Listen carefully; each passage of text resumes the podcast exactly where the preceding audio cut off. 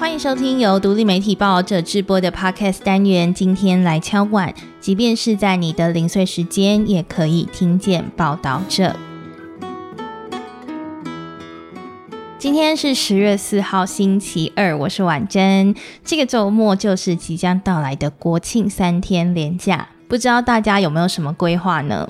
呃，其实我自己呢，遇到廉价的时候，第一个选择通常都是睡到自然醒，然后醒过来之后就会想说，哇，廉价一定到处人挤人吧，不如在家听听音乐、看看书好了。最近我就从报道者刊登的书斋上面认识了一本书，然后也买了这本书。这本书的书名叫做《和谐社会：中国大数据监控下的美丽新世界》。这本书的作者叫马凯，他曾经是南德日报的中国特派记者，那前前后后加起来到中国有十多年的时间。今天跟大家分享的内容，就是来自于马凯在中国的观察跟采访，看见中国怎么样利用人工智慧和大数据来监控人民。这几年呢，相信大家从新闻上也可以看到，中国不止建立了天眼系统来维持内部的社会治安。那还为了落实所谓的诚信跟传统美德，在二零一四年的时候宣告打造社会信用体系。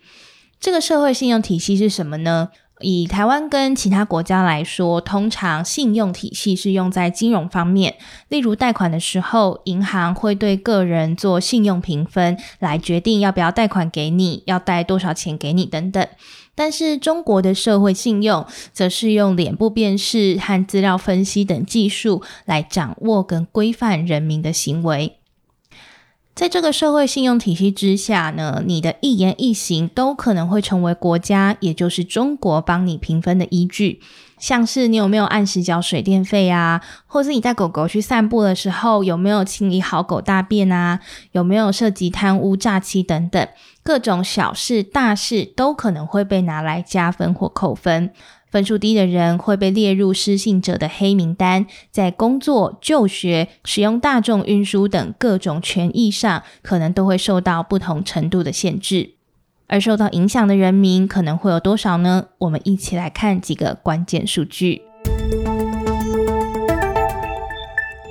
二零一三年时，中国最高人民法院公布欠债不还的名单，这后来也成为社会信用体系黑名单的基础。根据中国国家公共信用信息中心统计，二零一八年有一千七百五十万人因此不能搭飞机，五百五十万人不能搭高铁。环球时报也曾报道，二零一九年光七月就有两百五十六万名失信者买机票时被拒绝。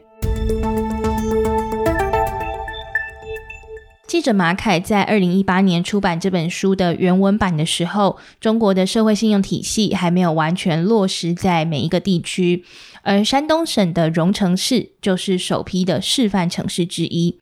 在荣城市呢，这套体系是这样运作的：每个市民一开始会有一千分，之后就会像刚刚说的，会因为行为举止去加减分数。如果你得到一千零五十分以上，就会成为三个 A，也就是 AAA 级的诚信模范市民。一千零三十分到一千零四十九分，则是诚信优秀的 AA 级市民。但是，如果你掉到五百九十九分以下，就会被系统判定为不诚信，你会变成地方政府的重点监管对象，被列入黑名单当中。在信用评分机制之下，信用评分低的人，就像前面说到的，生活会处处受到限制，像是不能买高铁票、不能买飞机票、不能成为公务员或是金融保险公司的高阶主管、不能住高级的饭店，甚至连坐惩罚到你的小孩。二零一八年，山东的一所中学就宣布，他们再也不要让黑名单上的人的小孩来注册。网络上还一度掀起了反弹的声浪。那高分的人可以得到什么好处呢？像是求职、入学的时候可以被优先录取，或是跟银行借贷不用抵押等等。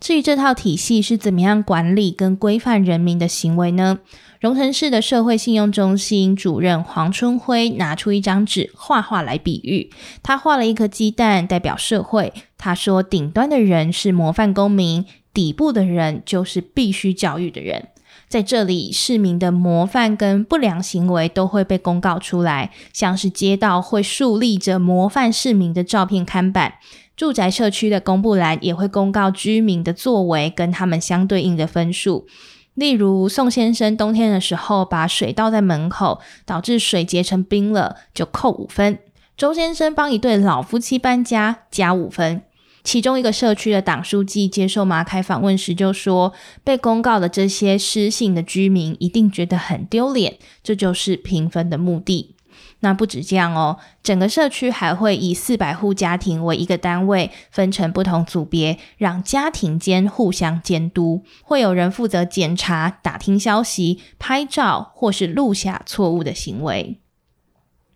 但人民真的都可以相信政府所设定的社会信用标准，以及伴随而来的这些惩罚吗？在马凯的访问中发现，虽然中国政府二零一四年就投入研发这套系统，可是许多中国人其实到二零一八年时都没有听说过。而对于监控背后的隐私问题，也只能无奈的双手一摊。一位北京的受访者就告诉马凯：“反正在中国这个国家面前，每个人都是赤裸的。而且，其实不止每一个个人，所有在中国的公司，甚至是非政府组织，都会被纳入社会信用体系的评分范围。表现良好，在红名单里面的企业。”会更容易获得融资，做各项申办时会更便利、更快速。相反的，所谓失信的企业会被禁止参与招标，无法进入证券市场，无法参与土地拍卖等等。至于非政府组织，几乎就没有任何的活动空间了。二零一八年，非政府组织，例如博尔和阿登纳等有政党色彩的德国的基金会，都在北京的办事处收到一本篇幅将近四十页的小册子，内容主要是说，非政府组织、基金会跟相关的负责人都会被纳入社会信用体系，所作所为一样都会被评分。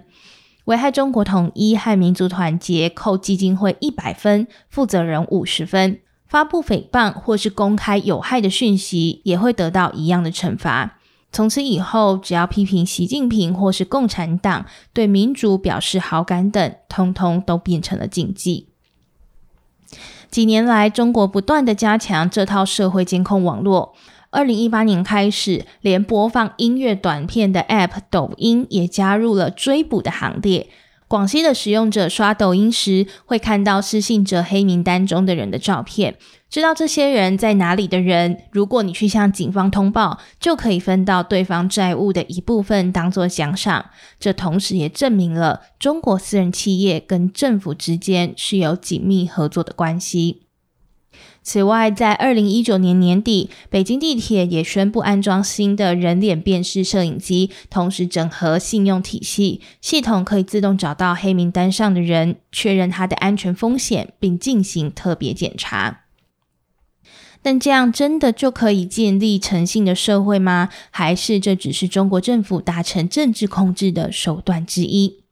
相信这也是很多人听到这里的疑问哦。毕竟在中国，什么样的行为是失信或是该被扣分的标准，终究还是由党来做决定。像是刚刚提到荣成市，在网络上从事非法宗教活动会被扣一百分。但是什么样是所谓的非法宗教活动呢？如果在党或地方政府等大型会议场所附近请愿，或是主张自己的权益，也会被扣五十分。荣城市社会信用中心就解释，这些会有法庭审判和安全机关来评估。那意思也就是说，其实到头来都是政府的公安或是国安机关说的算。北京大学的经济学者，同时也是这套社会信用评分制度的重要顾问张正，对这套制度有正反不同的看法。他认为，那些经营不善的公司、收贿的医生、体罚学生的老师和贪污的官员，应该很快就会绝迹了。不过，他和其他学者其实也承认，这可能会有国家权力过度集中和被滥用的危险。当一个人的行为选择最后在国家眼中只成为一个分数。当政府可以用数位工具实时监控你的生活轨迹，社会真的就会变得更和谐、更公平吗？同时呢，因为我们现在也对智慧型手机和网络的使用越来越依赖了，那越来越习惯用数位媒介记录生活的我们，似乎也更容易对这样披着数位外衣的极权主义更容易失去防备。